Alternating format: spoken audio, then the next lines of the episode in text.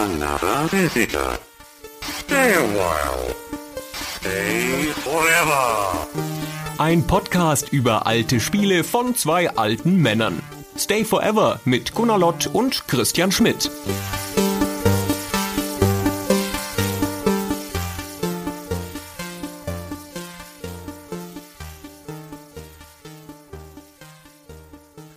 Wow, Gunnar, das waren spannende Monate, die wir jetzt hinter uns haben.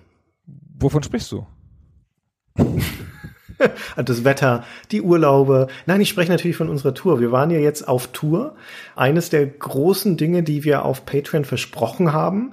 Dann sind ja all unsere Erwartungen übertroffen worden bei Patreon, was die Unterstützung angeht. Deswegen hat uns quasi unsere Unterstützer haben uns virtuell die Pistole auf die Brust gesetzt und gesagt, so, ihr habt die Tour versprochen, jetzt müsst ihr sie auch machen. Und wir haben sie gemacht.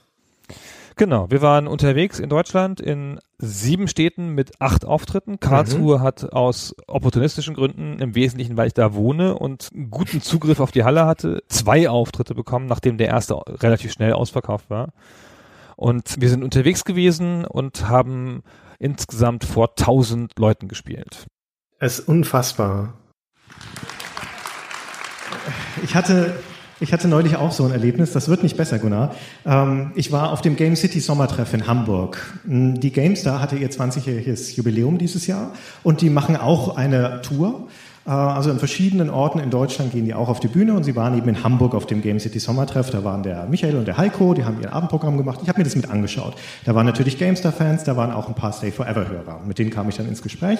Und da war ein schüchterner junger Mann, der kam dann so auch mit dazu, das Gespräch suchend. Und ähm, als dann eine Gesprächspause war, sagte er so, Christian, man muss schon sagen, also von euch beiden bist du schon der Intellektuellere. Und ich so, yes, yes, aber auf eine total intellektuelle Art und Weise. Und dann merkte man, sah man so, wie es bei ihm im Kopf zu rattern begann, die Augen so groß wurden und er dachte, jetzt muss ich auch irgendwas Nettes über den Gunnar sagen. Und dann sagte er, ja, aber der Gunnar, der Gunnar, der ist von euch beiden der, und ich so, na, was kommt jetzt? Der Ältere, der Unheimlichere. Dann sagte er, der, der Gunnar, der ist von euch beiden der Vokalere was ich übersetzt habe als hat die größere Klappe. Ja, und das stimmt definitiv. Das ist wieder so eine typische Stay Forever Geschichte. Wir sind da reingegangen in diese Tour, ohne so recht zu wissen, was uns da erwartet und was wir da auch erwarten können. Vor allen Dingen, wie der Zuspruch sein wird. Vor allem, wenn man bedenkt, dass wir die vergleichsweise kurzfristig angekündigt haben. Also die Tickets gingen in den Verkauf vier Wochen bevor der erste Auftritt war, oder? Wenn ich es richtig im Kopf habe. Drei, ja. Bisschen Drei. Okay. Dreieinhalb vielleicht, genau. 22 ja. Tage oder sowas, ja. Genau, und wir sind ja nun schon durchaus Bühnen erfahren. Wir sind ja unter anderem jedes Jahr immer in Berlin auf dem Gamefest in der alten Feuerwache. Dementsprechend wussten wir schon, dass wir jetzt kein Problem haben werden, ein Live-Programm auf die Bühne zu bringen und Leute zu unterhalten. Aber die Frage, wie viele Leute werden wohl kommen, wenn die nicht im Rahmen von einem Gamesfest sowieso schon vor Ort sind, nur um uns zu sehen und noch dazu in unterschiedlichen Städten in Deutschland. Das war eine ganz spannende. Und dann waren wir überrascht davon, wie schnell die Karten alle weg waren.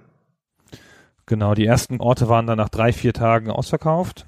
Wir haben, finde ich, einen relativ moderaten Eintrittspreis genommen mit 10 Euro. Also da habe ich schon andere Podcasts live deutlich mehr nehmen sehen.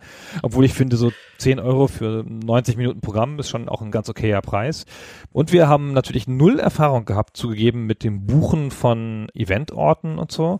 Und das ist ja auch kein ganz günstiger Spaß. Und bei einem moderaten Eintrittspreis ist man da ja schon auch ein bisschen im finanziellen Risiko. Deswegen waren wir sehr vorsichtig und haben relativ kleine Orte gebucht, so, weil wir dachten, naja, in, in Berlin, als wir da aufgetreten sind, da hatten wir immer so 100 Leute. Und andere Städte sind ja eher noch kleiner als Berlin. Ja, jetzt lass uns mal jetzt nicht irgendwie die 300, 400 Leute große Halle nehmen, sondern lass uns halt alles Orte nehmen, die so um die 100 Leute liegen, vielleicht 150 so. Also diese tausend Leute, die insgesamt äh, uns gesehen haben auf der Tour, das waren auch die Leute, die uns sehen konnten, weil mehr hatten wir einfach nicht zur Verfügung an Raum in diesen Locations. Denn de facto waren sie alle ausgebucht. Und zwar innerhalb von kürzester Zeit, mit Ausnahme von Nürnberg. Das war unser größter Saal. Da hat es eine ganze Weile gedauert. Aber am Schluss war auch der voll. Genau. Und das war in Franken. Das muss man sich mal vorstellen. Die ganzen störrischen Franken. Ja, genau.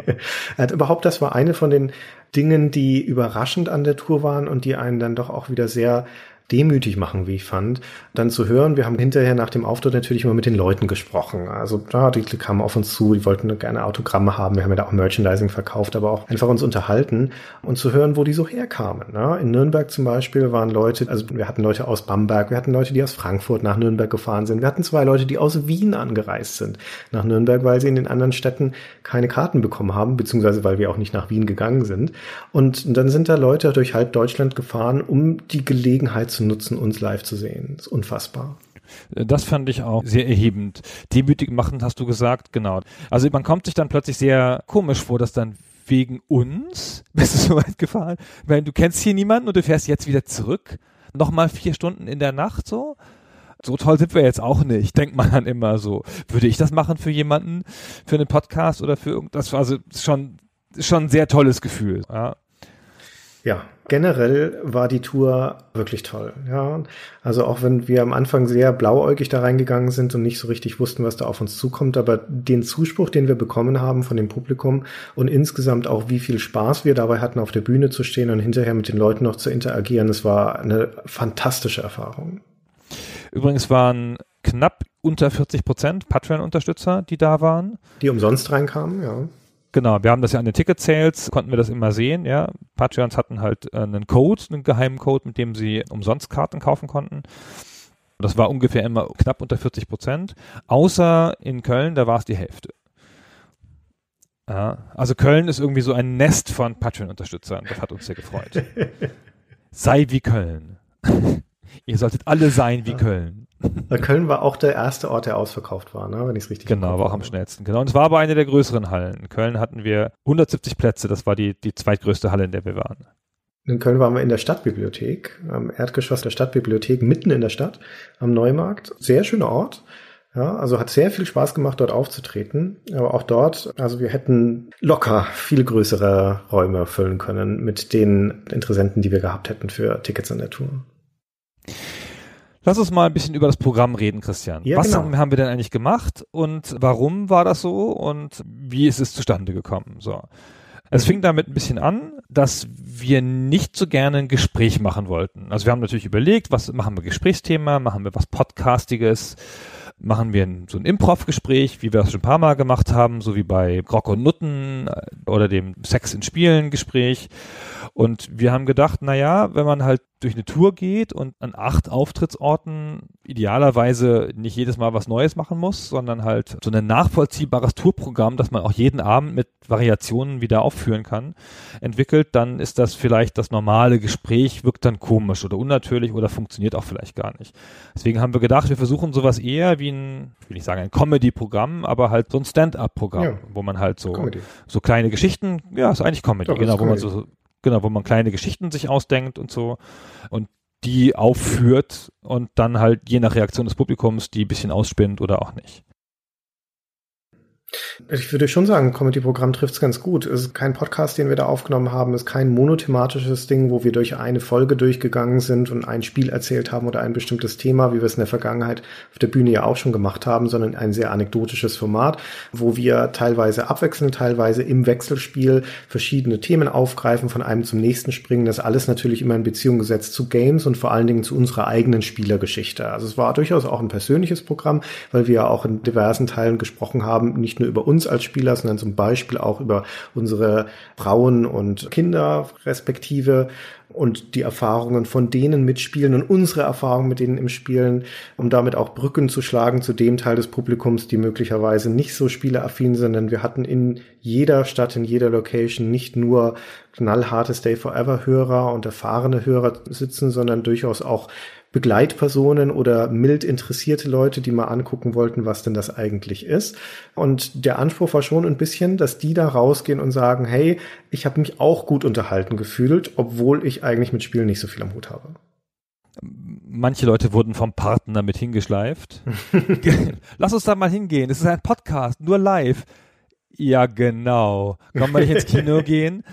Ich habe mir schon die Mühe gemacht, wann immer es mir gelungen ist, spezifisch diese Leute, die halt quasi unfreiwillig kamen, danach zu fragen, ob es ihnen auch gefallen hat und habe tendenziell positives oder zumindest höfliches Feedback zurückbekommen. Stimmt. Ah, das Schöne an so einem Format, das eher in Richtung Stand-up geht und das viel stärker gestückelt ist, also das sind ja einzelne ich will nicht sagen Sketche, obwohl wir sogar eine Art Sketch in unserem Programm hatten, ist, dass du es erstens schön miteinander kombinieren kannst, aber vor allen Dingen natürlich auch, dass du da flexibler in der Form bist, als das jetzt in einem Gesprächspodcast wäre, wo wir beide halt gegenüber uns sitzen oder stehen, miteinander reden. Wir haben bei unseren Bühnenprogrammen in der Vergangenheit ja eh schon immer mal versucht, da mehr Abwechslung reinzubringen, mal mit dem Publikum zu sprechen, mal was Überraschendes zu machen, Medienwechsel zu vollführen und so weiter. Und das war durchaus auch ein Anspruch hier bei dieser Tour, dass wir sagen, wir das ist jetzt nicht nur zwei Leute, die da oben stehen und reden, sondern da passieren auch noch andere Dinge. Weißt du was? Wenn wir schon mal hier so ein gut gebildetes, intelligentes und verständiges Publikum haben, dann können wir die Gelegenheit nutzen, um eine alte Streitfrage zu klären zwischen uns mit einfacher Publikumsabstimmung. Und zwar die Frage, welches das bessere Spiel ist, Civilization oder Alpha Centauri. Und wir machen das mit Wortmeldung, also mit einfacher ähm, Hand, Handzeichen. Und es gibt drei Möglichkeiten, also drei Sachen, bei denen man die Hand heben kann. Nämlich erstens Civilization, zweitens Alpha Centauri und drittens, ich habe dazu keine Meinung, aber ich finde Modern Talking gut.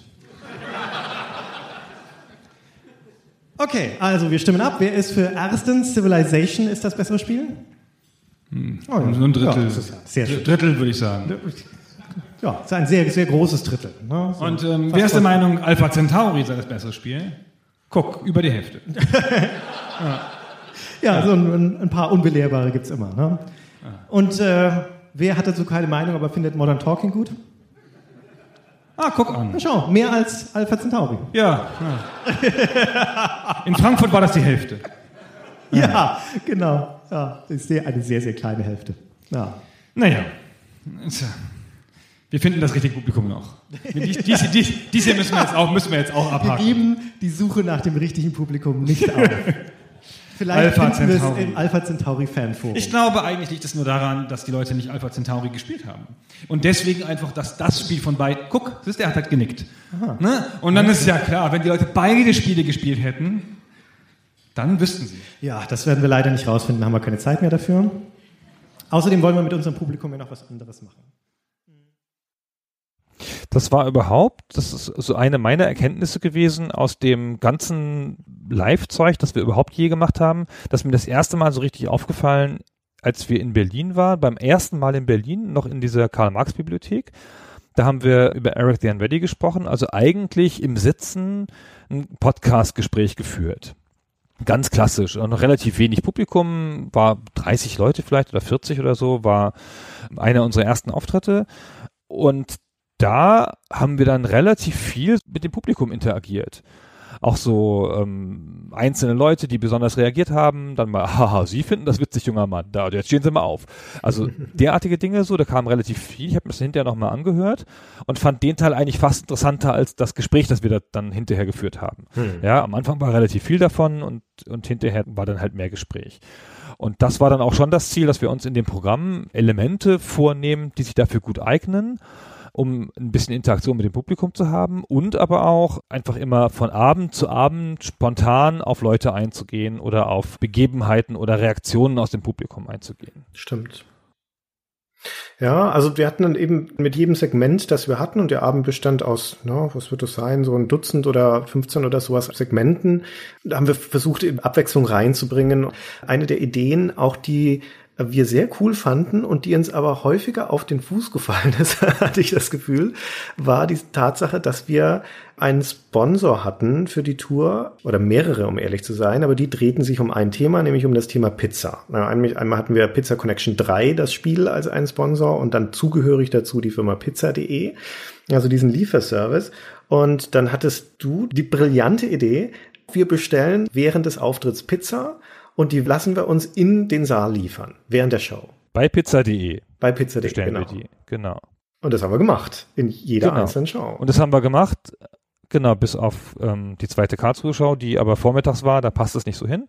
Ja, da braucht noch keiner Pizza. Er braucht doch keine Pizza, genau. Und dann haben wir das gemacht und das hat dann mehr oder weniger gut geklappt. Also ich finde es grundsätzlich ein gelungenes Element, ja, Ja. weil es ist ungewöhnlich, das hat man so selten gehabt. Die Leute haben sich gefreut und auch bedankt. Je nachdem, wer die Pizza bekommen hat, hat er mehr oder weniger geteilt, ja. Also in Karlsruhe am letzten Tourtag war ein faires Rumgeben der Pizza, ja. Ähm, da haben wir auch gleich jedem noch einen Pizzaschneider dazu geschenkt von Pizza Connection 3, unserem Sponsor, dem wir hiermit nochmal danken möchten. Und an anderen Orten war es ein bisschen schwieriger, aber das Problem war, dass diese Pizzaboten in der Regel die Halle nicht gefunden haben. Die hatten erstaunliche Schwierigkeiten, eine öffentliche Veranstaltungshalle zu finden in den meisten Fällen. Wir hatten ja unseren ersten Auftritt in München und in München waren wir im Werk 1, das ist da beim Kunstpark, also ein bekanntes Veranstaltungsgelände. Und man sollte meinen, dass ein Pizzabote mit einer sehr spezifischen Anweisung das finden würde. Tatsächlich ist dieser Pizzabote dann aber, wie wir von unserem Praktikanten Christian erfahren haben, der seine liebe Not hatte, in verschiedenen Städten den dann hinterher zu jagen, der ist dann in ein komplett anderes Gebäude auf dem Gelände gegangen, nämlich ins Werk 3. Und wie man 1 und 3 verwechseln kann, ist mir auch nicht so klar, aber der ist dann eine halbe Stunde in der rumgegondelt draußen, bis es Christian endlich gelungen ist, ihm einzufangen und ihn dann in unseren Veranstaltungsort zu lotsen, damit er uns die Pizza übergeben kann. Ich hatte mir das so gut vorgestellt, dass die dann da so live reinkommen, triumphal unter Applaus die Pizza abliefern und den Pizzabotenauftritt ihres Lebens haben. und dann haben es aber fast alle Pizzaboten versaut, obwohl wir Richtig. ganz, ganz explizit immer bestellt haben, so, sie kommen in eine Veranstaltung, bitte seien sie pünktlich, bitte ist die Pizza geschnitten. ja. Also es gab eine richtige Reihe von Regeln, die bei der Online-Bestellung, es musste eine Online-Bestellung sein, wegen pizza.de, halt gemacht worden sind. Und dann hat der Christian immer jedes Mal noch angerufen, kurz nachdem die Bestellung durch war, und das genau erklärt, was erwartet wird. Ja, bitte kommen Sie in den Veranstaltungssaal im K4 und so weiter und so fort. Und trotzdem musste der Christian bei jedem einzelnen Auftritt rumrennen, vorher den Pizzaboten suchen, den irgendwo am Gelände, wo er sich verirrt hatte, von Orks umstellt irgendwo stand und nicht weiter wusste, musste er den einfangen, hinschleifen. Und bei den letzten Auftritten haben wir die Pizzaboten auch gar nicht mehr reingelassen, sondern nur noch die Pizza ist abgenommen und dann hat der Christian die halt unter triumphalem Applaus reingebracht. Ja, die Trefferquote war echt schlecht, was die, was die pünktliche Lieferung der Pizza in die Veranstaltung anging. Das war auch deswegen ein interessantes Element, weil wir ja trotz der sehr spezifischen Zeitangabe, wann die geliefert werden soll, nicht so richtig planen konnten, wo wir da sind gerade in unserem Programm. Ja, es war jetzt nicht so abgezirkelt, dass wir wissen, um Punkt 9 Uhr sind wir bei folgendem Programmpunkt, sondern das war dann durchaus so, dass die Pizza dann geliefert wurde, als wir mitten irgendwo in einem Segment waren und dann halt meistens es unterbrochen haben. Ja, nicht, nee, knapp, knapp unter der Hälfte, würde ich sagen. Also Ja, wir haben die okay, Pizzas immer auf 9 Uhr bestellt, also immer auf so, einen- so einen festen Zeitpunkt und wir haben erstaunlich oft in unserem Programm exakt den Punkt wieder erreicht gehabt, obwohl das Programm sich, also dann ist da was weggefallen, aber da was anderes dazugekommen. Es hat sich einfach magisch da so hingewurstelt, dass wir da ungefähr angekommen sind. Also ich würde das jetzt, glaube ich, in der Form vielleicht nicht nochmal machen, obwohl ich es ein schönes und überraschendes Element fand. Ja, fand ich auch. Also es war definitiv gut, das, das zu machen. Ja, oder es mal auszuprobieren zumindest. Die Leute waren auch immer ganz ungläubig übrigens. Das ist immer so, Achtung, hier und Pizza, wir bestellen dann halt welche. Alle so, hä? Okay. Ja, ihr könnt welche sagen, wer will denn eine? Ich weiß nicht, meinen die das ernst? Doch, jetzt ein Trick, daher komme ich auf die Bühne. und dann haben es immer ein bisschen gedauert, bis das Publikum sich dann mit, mit dem Gedanken angefreundet hatte. Stimmt. Sansibar nach Tansania, 1000 Kilometer durch Afrika. Guckt ihr alle dahin? Ist da die Pizza gekommen? Ah. ah. Sehr gut. Ja, dann Wir halten an der Stelle mal an und verteilen die Pizza und ähm, Wie ich, erzähle Dr. Livingstons Geschichte gleich nochmal. Wie Stanley Pizza unter den Eingeborenen verteilt hat in Afrika, so machen wir das hier heute auch. Alle. Gunnar wirft jetzt gleich noch die Pizzaschneider ins Publikum. Soll ich sie vorher auspacken oder in der Packung werfen? Ist, die hat spitze Kanten, die Packung. Das ist gefährlich. Okay, Gunnar. Ei. Gunnar hat jetzt gerade den Pizzaschneider ins Publikum geworfen und über einen, über einen Abpraller hat es den, einen Menschen aus unserem Publikum im Rücken getroffen. Ja, aber es lag nicht an mir. Ich habe super geworfen. Er hat lacht. Scheiße gefangen. Er lacht noch. Ja. Okay. Die Tatsache, dass wir eben so Segmente hatten, unterschiedliche Abschnitte, hieß auch, dass wir die Möglichkeit hatten, zu reagieren auf die Erfahrungen, die wir mit den Auftritten gemacht haben und Dinge zu verändern im Programm. Und das haben wir durchaus auch gemacht. Das haben wir ganz schön deutlich gemacht, ehrlich gesagt. Also wir hatten das Programm vorgeschrieben und zwar tendenziell abwechselnd. Also wir haben Themen gesucht und dann hat jeder für sich was dazu geschrieben, was er zu dem Thema sagen will, also sozusagen seinen Comedy-Part, hat versucht, sich einen Gag oder eine Serie von Gags oder einfach eine Geschichte, manchmal war es auch einfach nur eine schöne Geschichte, hm. zu machen. Und dann haben wir versucht, die sozusagen zu kontrastieren, dass jeder was gegen den anderen hat oder jeder was zum anderen hat. Und dann haben wir versucht, die Einhakpunkte zu finden. Ja, und das in eine Reihenfolge zu bringen. Also in schöner genau. alter Stay Forever Tradition haben wir das Programm zusammengestellt in den Tagen vor dem ersten Auftritt und so richtig fertig, also in Anführungszeichen fertig, zu einigermaßen vollständig wurde es am Tag vor dem Auftritt in München. Und dann an dem Abend, wo wir auf der Bühne standen, wussten wir also, was wir in welcher Reihenfolge sagen werden, aber wir hatten keinerlei Überleitungen vorbereitet. Also im Sinne von, wie kommen wir denn jetzt eigentlich von einem Programmpunkt auf den anderen? Das war dann einfach spontan. Ja, also eins, wir hatten uns überlegt, dass sie logisch aufeinander passen und dass sich da Überleitungen ergeben. Und wir hatten auch jeweils die Ausgestaltung des anderen noch nicht gehört. Ja, also wir hatten das nicht vorher eingeübt, so, sondern wir wussten, was der andere erzählt oder worüber er erzählt, aber wir hatten das noch nicht gehört. Es hat erstaunlich gut funktioniert in München mit dem spontanen Einhaken und wie man so reinkommt in Sachen, aber wir haben ich sag mal so, es war kein Auftritt wie der andere. nee, das ist wahr. Ja, und das war zum Guten wie zum Schlechten, finde ich so. Ja, also dann hat man einfach mal eine Sache vergessen und eine andere ist einem dazu eingefallen und dann war das ein bisschen inkonsistent. Das hm. hat mich ein bisschen geärgert, wenn ich immer, wann immer ich was vergessen hatte, hat es mich geärgert. Oder wenn ein Übergang nicht so gut geklappt hat, das fand ich jetzt aber nicht so schlimm. Ich fand aber, aber München hatte zum Beispiel die schlechtesten Einhakpunkte. München war unser erster Auftritt, das war noch nicht so ganz fix. Wir mussten uns da sehr dran langhangeln und so. Und keine Ahnung, wenn es zehn Einhakpunkte gab, ja, Überleitungspunkte, dann haben wir halt in München drei gute gefunden und dann in Nürnberg nochmal zwei gute und am, am Ende in Karlsruhe waren sie perfekt. Ja, da floss es dann richtig gut, ja. genau. Wir haben aber selbst bei Karlsruhe, was ja unser letzter Auftritt war, haben wir auch nochmal ein Segment ausgetauscht. In einer Passage sprechen wir über Adventure-Rätsel, also schreckliche Adventure-Rätsel, nehmen Bezug auf Erfahrungen, die wir in unserer Reihe Stay Forever Spielt gemacht haben. Da haben wir den größten Teil der Tour ein Rätsel erzählt aus Personal Nightmare und dann in Karlsruhe spontan entschieden, dass wir das ersetzen durch ein Rätsel aus Morpiti Island und das dann einfach auf der Bühne ausgestalten und das hat auch spitze funktioniert. Ja, Geht auch nicht. Das ist oft die Lösung in Spielen. Es gibt einen Klopfbefehl, aber kein Einschlagebefehl. Ja, das, das unvollständige Spiel. Ja, ja, genau. Also stehen wir davor, wie der Ochs vom Berg und so, aber es ist ja klar, die abgeblätterte Stelle mit der Farbe, die muss ja gelöst werden. Das ist klar, was man oh, oh, oh. macht. Ja, nicht?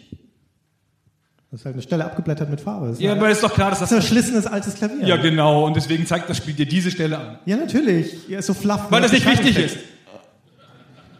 Das beschreibt ja auch die doofe Mechanik, die nicht wichtig ist, die Pedale, die nicht wichtig sind, die Füße, die nicht wichtig sind. All, jeden, jeden Scheiß beschreibt es. Ja, aber das, das da oben, das, das, das, das ist signifikant. Das, ist doch klar. Okay, was machst du mit der Farbe? Ja, ist doch völlig klar. Also ich bin ins Nebenzimmer gegangen, habe den Aschenbecher genommen und ihn da eingesetzt. Ist ja klar.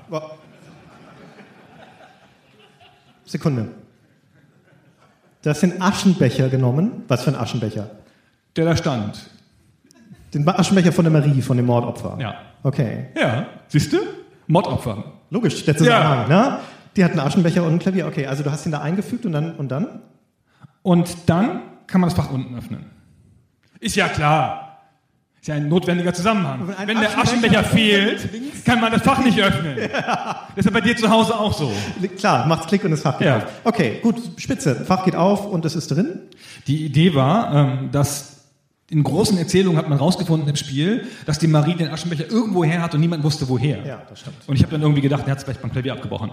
Und Christian hat gedacht, ja, keine Ahnung, was ja, Christian gedacht hat. Da wird Gunnar also, Offenkundig ja nichts. Ja. ja. Genau, und in dem, in dem, in dem, in dem, in dem, äh, in dem Fach ist eine kodierte Botschaft. Okay.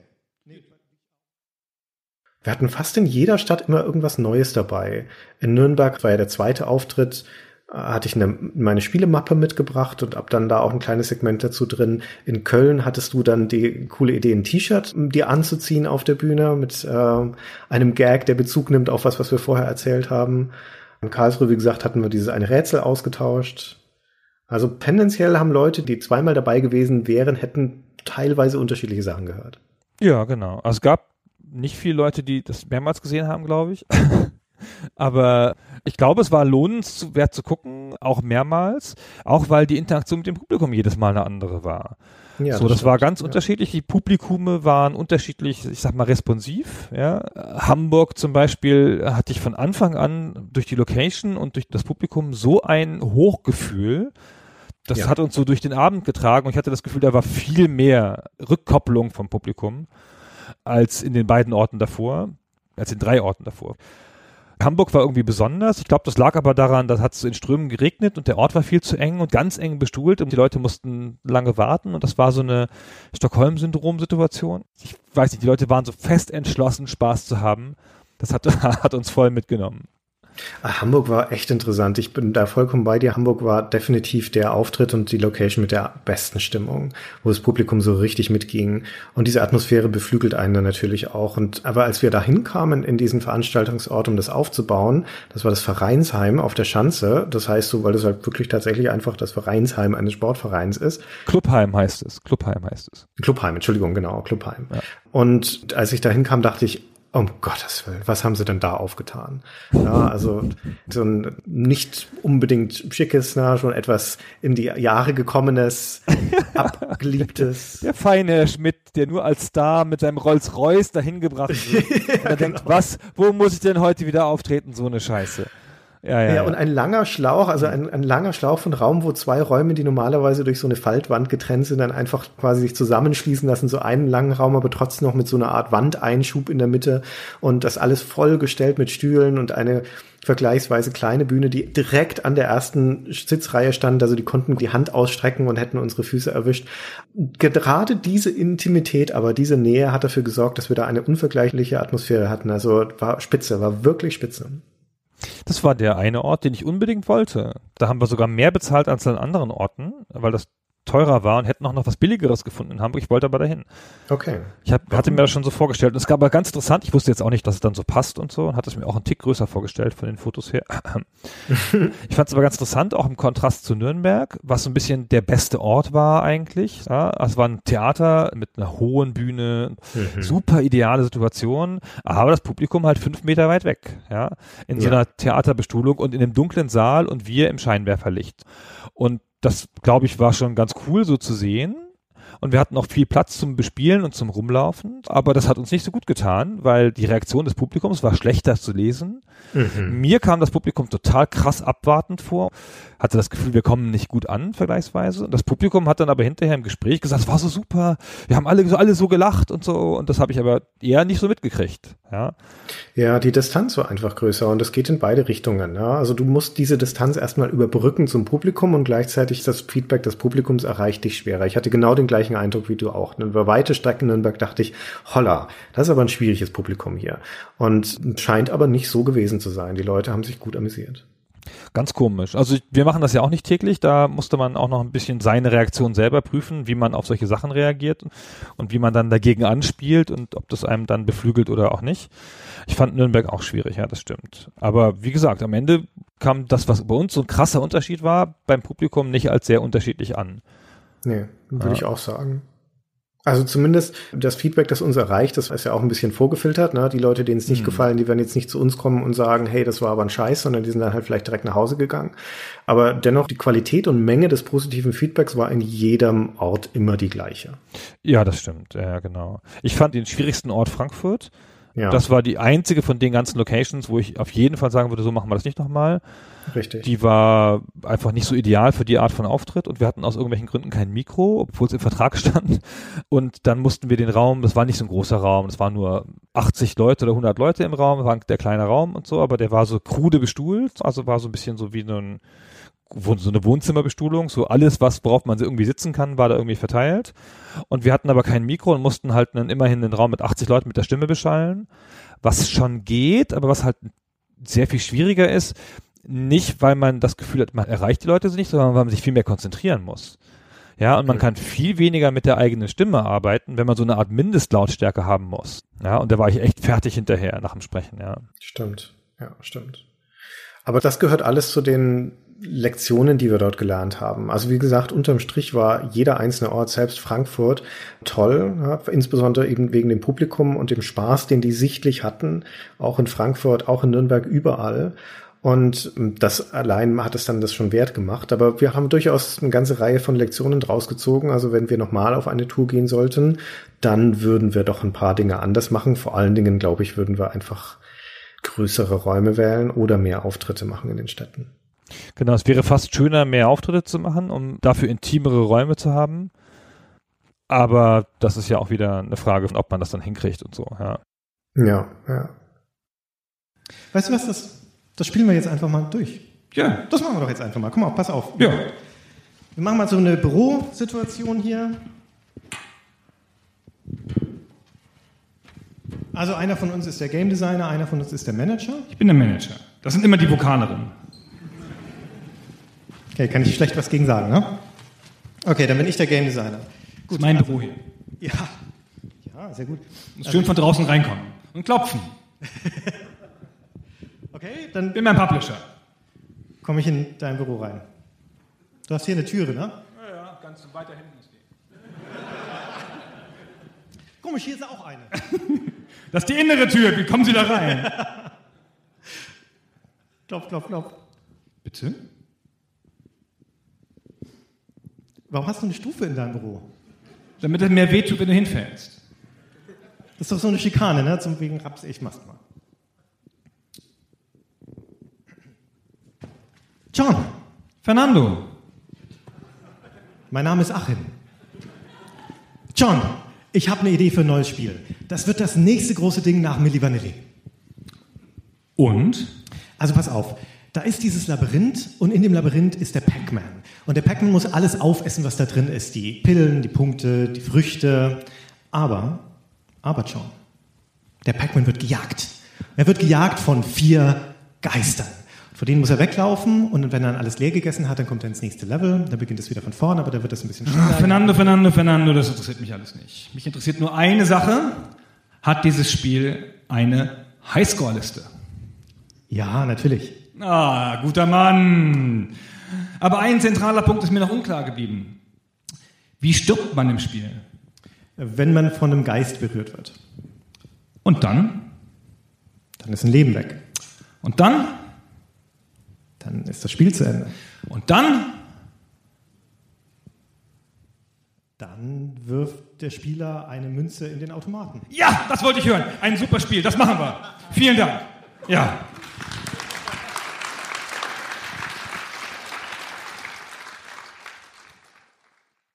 Also unterm Strich würde ich sagen, großer Erfolg der Tour jetzt aus unserer Perspektive und wirklich ein großer Spaß. Es war sehr dankbar. Ja, es war ganz toll. Also ich finde, es gibt einem so viel zurück und so ein Drittel des Publikums, würde ich mal sagen, oder die Hälfte ist noch da geblieben hinterher immer.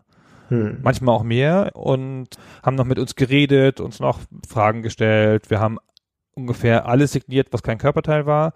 ja, also haben da auch Leute so extra Sachen mitgebracht. Das ist ja immer so schön, ja. Ich habe ja mal irgendwann vor Jahren dieses äh, bisschen schlechte Elternbuch veröffentlicht, da hatte jemand eine gebundene Ausgabe von, hat mir das zum Signieren gegeben. Ja, oder in Karlsruhe hat jemand das GamePro Technik Sonderheft mit. Das habe ich seit 15 Jahren nicht mehr gesehen. Toll. Also das war schon sehr schön. Ja, und wir haben uns auch viel Mühe gegeben beim Signieren, muss man auch sagen. Das ist richtig, ja, das stimmt. Ja. Ja, und das ist, wie ich schon sagte, also es ist auch schön, die Geschichten der Leute zu hören. Also es waren ja viele auch als Pärchen tatsächlich dort und dann gerade die, die Frauen haben da halt erzählt, wie sie dann durch ihren Mann oder Partner Gefallen an unserem Podcast gefunden haben. Die haben sich auch gut unterhalten gefühlt. Leute sind von weit angereist, um zu uns zu kommen. In Karlsruhe hatten wir den netten Fall, dass er ein Deutschlehrer im Publikum war, der dann mehrere seiner alten Schüler dort wieder getroffen hat, spontan. Die hatten sich dort nicht verabredet. Und der dann auch noch ein bisschen mit uns geredet hat. Und das, also, ne, es waren einfach auch so schöne kleine Erlebnisse und Anekdoten. Der Deutschlehrer sah original aus wie Warren Spector. Es war so spektakulär. Ja, Wahnsinn, ja. Ich habe die ganze Zeit den angestarrt von der Bühne runter, weil ich dachte, was ist das, macht denn der Warren hier? ja, unglaublich. naja, also in Nürnberg war deine Familie da, das war ja auch spektakulär. Deine Mutter, die ja zumindest in einer Geschichte auch vorkam, ja, war da. Ja, meine Frau, die auch in der Geschichte vorkam, war da, ja. Ja, genau. Und in, in Karlsruhe waren meine Frau und meine Tochter da. Ja, die auch prominent Thema waren. Die auch beide explizit genannt worden sind und auch nicht wussten, was sie erwartet, ja, dass sie da vorkommen. Meine Tochter hat hinterher gesagt, das hätte alles so nicht gestimmt, was ich da gesagt hätte. Das hätte so nicht gestimmt. sie hat aber, ich habe Ja. genau hingeschaut, sie haben beide viel gelacht. Sie müssen sich gut amüsiert haben. Ja, ich glaube auch, dass sie ganz zufrieden waren, genau. Hm. Aber manchmal mühsam, wenn man in der Öffentlichkeit ist. Und ähm, Plants vs. Zombies hat ja noch diese, diese fiese Komponente. Wenn die Zombies durchkommen am Ende, dann gehen sie ja in das Haus und fressen das Hirn von dem Spieler sozusagen. Das habe ich mich nie getraut, ihr zu sagen. Ich habe dann immer gesagt, pass auf, da dürfen die nicht lang, ja, weil wenn die da drin sind, dann macht die ja ganz viel Unordnung. Ja. Und dann, dann, dann machen die da vielleicht auch Sachen kaputt. Das kennst du ja, wenn die, wenn die Claire rüberkommt, dann macht die auch mal Sachen kaputt. Ne? Das ist nicht so gut, wenn die da reinkommen. Ja? Es- Deswegen ist es wichtig, wenn die dann ganz kurz davor stehen, dass wir sie mit dem Rasenmäher überfahren. Und ähm, die fand ich jetzt eine logische Geschichte, ja, habe ich auch ganz gut immer so aufgebaut und so ist mir dann auf die Füße gefallen, ein bisschen später, als wir zu Gast waren bei ähm, Freunden, bei so einer Grillparty im Vorgarten ähm, und dann sagt sie irgendwann, Papa, ich bin jetzt ein Zombie, ich gehe jetzt da rein und schlag denen alles kaputt. Schwierig, Kinder und Spiele und so. Es birgt schon seine Gefahren, ja. Hast du Glück gehabt, dass es bei Jetzt bleibt uns vor allen Dingen aber noch eine wichtige Chronistenpflicht. Und zwar müssen wir noch etwas auflösen. Wir haben während unserer Tour dann auch einen Städtewettbewerb. Wenn wir schon in mehreren Städten sind, dann gucken wir doch mal, welche Stadt die cleverste ist in Bezug auf Spielegeschichte. Wir haben das verknüpft mit einer schönen alten Tradition, die wir bei der Gamestar hatten. Da gab es das Gamestar Trainee Quiz. Das war ein Quiz über die Spielegeschichte und aus dem haben wir acht Fragen ausgewählt, die die Leute aus dem Publikum beantworten konnten in den jeweiligen Städten. Also es gab immer einen Champion aus dem Publikum, den baten wir vor auf die Bühne und der hatte dann das letzte Wort, was die Antwort angeht. Aber das ganze Publikum durfte beraten, mit reinrufen, schätzen und so weiter. Dann wurden natürlich die Punkte letztendlich aufsummiert und eine Highscore-Liste gemacht und äh, am Ende der Tour stand da mit sieben von acht möglichen Punkten auf dem ersten Platz ein Gleichstand, nämlich zwischen Berlin und Köln. Die beiden Städte sind beide gleich gut gewesen und tatsächlich war keine Stadt schlechter als sechs Punkte bis auf München. Äh, Ausgerechnet München hat mit drei Punkten, ist mit drei Punkten das ganz einsame Schlusslicht. Was für München sehr, sehr schade ist, für uns aber Comedy Gold war, weil es auch noch die erste Stadt war, in der wir aufgetreten sind. Das heißt, wir haben da weitlich Kapital draus geschlagen bei jedem weiteren Auftritt, uns über München lustig zu machen. Tut uns wirklich leid, ihr Münchner, aber ihr habt's ja euch selber eingebrockt. Aber das Wichtige ist, es gab noch eine Bonusfrage. Also zusätzlich zu den acht Fragen gab es noch eine Schätzfrage. Und diese Schätzfrage, haben wir dann versprochen, wird nach dem Ende der Tour aufgelöst. Und dann gibt es einen Bonuspunkt, der möglicherweise nochmal die ganze Tabelle durcheinander wirbeln kann. Und diese Schätzfrage lautete, wie viele Spiele der Firma Sierra tragen das Wort Quest im Namen? Ja, wir erinnern uns King's Quest, Police Quest, Space Quest, Quest for Glory, The Colonel's Bequest und so weiter. Da gibt es jede Menge, aber wie viele waren's? Und die ganzen Teile. Und die einzelnen. Teile, genau. Nicht die Serien, sondern die ganzen Teile. Spiele. also alle Police Quest Teile, alle King's Quest Teile, alle Quest for Glory Teile. Alles zusammengezählt. Mhm. Und die Schätzungen der Städte, die haben wir dann aufgeschrieben, um sie dann eben jetzt im Podcast aufzulösen. Und die reichten von 16 in Hamburg bis 35 in Karlsruhe. Und die korrekte Antwort laut Zählung unseres Praktikanten, der extra nochmal alles nachrecherchiert hat, wir veröffentlichen das auch hier in den Show Notes, wer das also nochmal überprüfen möchte, die korrekte Antwort lautet 36. 36 Stück. Das heißt, der Bonuspunkt geht an Karlsruhe, Tada. Die nämlich mit 35 am nächsten dran waren. Karlsruhe hat regulär sechs Punkte gemacht. Das heißt, Karlsruhe rückt mit diesem Bonuspunkt also auch auf in das Triumphirat der besten Städte. Also der drei besten Städte. Berlin, Köln und Karlsruhe gleich auf. Wenn man jetzt die wirkliche Reihenfolge machen wollte nach der Nähe, wie sie dran sind an der richtigen Antwort bei der Schätzfrage, dann wäre Karlsruhe sogar auf Platz eins, obwohl sie ja dafür schon den Bonuspunkt bekommen haben. Berlin hat 24 geschätzt und Köln 23. Spektakulär. Spektakulär. So, also, also damit ist auch das aufgelöst und wir können offiziell festhalten, von den sieben Städten in Deutschland, die wir besucht haben, sind die besten Städte jetzt offiziell die schönsten, überhaupt die glücklichsten Städte, die lebenswertesten Städte und die schönsten und freundlichsten sind Berlin, Köln und Karlsruhe. Wir gratulieren. Das ist das erste Mal, dass jede dieser drei Städte auf irgendeiner Liste auf Platz eins steht, die nicht die gefährlichsten oder kriminellsten Städte in Deutschland sind. Aber hey, das ist ja auch mal was Schönes. Das Quiz war überhaupt schön, weil das hat sich als ganz okayes Format erwiesen, dass man einen Menschen auf die Bühne holt, den die Fragen beantworten lässt, das Publikum aber eigentlich verantwortlich ist, indem es dem die Antworten vorsagt, offiziell. Ja. Was so ein bisschen A, einen Fokus auf der Bühne hatte und dann aber trotzdem noch das Publikum mitmachen konnte, so. Und das war ganz schön schön, weil wir haben angefangen mit einer Frage, wie viel Tetris-Steine gibt es? Und dann haben alle Leute, ah, wichtig getan und groß gerechnet, an den Fingern abgezählt und, und dann kam man auch relativ häufig nah an die richtige Antwort. Manchmal wusste es auch der Mensch auf der Bühne einfach so. Das gab es auch ein, zwei Mal. Ja, das hat keine einzige Stadt falsch. Ja, das ist ja. Nee, nee, ja nee, hatte Karlsruhe zuletzt noch mal falsch. Hat einen daneben getippt, nee. oder? Nein. Nein, nein, nein. Nein, nein, nein, nein. Nee, ich Sicher? weiß nicht. Also ich glaube, das haben mal die meisten richtig hingekriegt. Und dann war als nächste Frage, wie viele unterschiedliche Süßigkeiten-Sorten gibt es in Candy Crush Saga? Und dann, dann konnte man so richtig den, den Abfall spüren. So eben so, jawohl, wir haben das hier, Tetris, jawohl. Wie bitte? Candy Crush? Was? Entgeisterung im Publikum.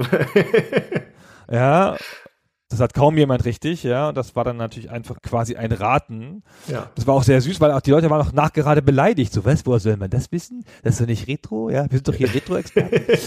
das war echt lustig. Und danach kam dann halt die Frage wieder, was für eine Währung hat man in Fallout 1 benutzt? Das haben wieder alle gewusst, dann waren wieder alle hoch auf und so. Das war dramaturgisch, Christian, du hast ja die Fragen festgelegt, das war dramaturgisch exzellent, ja. Sodass man damit auch ein bisschen Spielchen machen konnte, so. Auch wieder okay. Wie viele verschiedene Edelsteine gibt es in Candy Crush Saga? Also bei Edelsteine meinen wir die Süßigkeiten. Ja, die Süßigkeiten. Und es geht um das erste Candy Crush Saga, nicht die anderen. Komisch, da haben, reagieren sie ganz anders als bei Tetris. Ja, irgendwie, weiß auch nicht, ist irgendwie still geworden. Das ist doch eine gleich schwere Frage. Ah, Reik, haus raus. Na, du, du hast es doch parat. Es zählt nur die Basisausstattung, also diese Bomben und was es noch so gibt. Äh, Aber weiß schon, dass es Sondersteine gibt. Der alte, der alte Candy Crush Fan. Hast du lange gespielt, ne? Ah, ah okay. Will, willst du deine Frau anrufen? willst du meine Frau anrufen? vier, er ist drauf und dran, vier zu sagen. Was meint ihr dazu? Er ist drauf und dran, fünf zu sagen? Fünf, okay. Das ist falsch. Ah. Sind sechs. Ah. Krass daneben. Aber unsere Community kann man nichts vormachen übrigens, äh, den Leuten, weil wir hatten in, in München und ich glaube auch in Nürnberg hieß die Frage noch, welche Währung gibt es in der Fallout-Serie? Und dann haben uns Leute aus dem Publikum zu Recht darauf hingewiesen, dass im zweiten Fallout Kronkorken nicht die Währung sind, sondern dass es da Dollar sind. Und daraufhin haben wir flugs die Frage geändert auf, was ist in, im ersten Fallout die Währung. Genau, immerhin. Wir haben ja, haben ja viele Sachen einfach dramaturgisch angepasst, so auch das. Ja, genau. ja, man muss spontan bleiben. Genau. Und es war noch eine Sache falsch. Wir hatten nicht gewusst, dass EA Sports, das war eine der Fragen, ein Tennisspiel gemacht hat namens Grand Slam auf der Wii. Da hatten wir eine andere Antwort angegeben. Ich meine, es war dann trotzdem egal. Es ging die Frage ging darum, ob ja. EA Sports schon mal ein Tennisspiel gemacht hat. Die Antwort war ja, aber da hat jemand im Publikum ein anderes genannt und wir so, nee, nee, nee, nee, es heißt so nicht. Und das war dann halt falsch. Hat man spezifisch, hat man uns hinterher damit zurechtgewiesen in einer Mail. Ja. ja, wir können uns glücklich schätzen, eine Community zu haben, die sowas nicht durchgehen lässt, ne, sondern die dafür sorgt, dass da auch wirklich richtige Sachen gesagt werden. Ja, also wie gesagt, es war ein großer Spaß und es war eine schöne Tour. Und zum Abschluss bleiben nur noch zwei Sachen zu klären. Das eine ist, also bevor wir zur wichtigsten letzten Frage kommen, ist mir eine Sache eine Herzensangelegenheit, nämlich noch einmal eine große Danksagung auszusprechen. Und zwar an unseren Praktikanten, den Christian, Christian Beuster, der uns eine unschätzbare Hilfe bei der Tour war. Er hat sich von der Organisation, von den Locations, über zum Teil die Sichtung von den Locations, bis hin für die, die Organisation vor Ort, den Aufbau, den Abbau, das Pizza organisieren. Er hat den Eintritt gemacht, er hat die Kasse gemacht bei unserem Merchandise-Verkauf und er ist in alle Städte mitgereist gereist. Also Christian, das war eine fantastische Unterstützung. Ganz, ganz großen Dank dafür.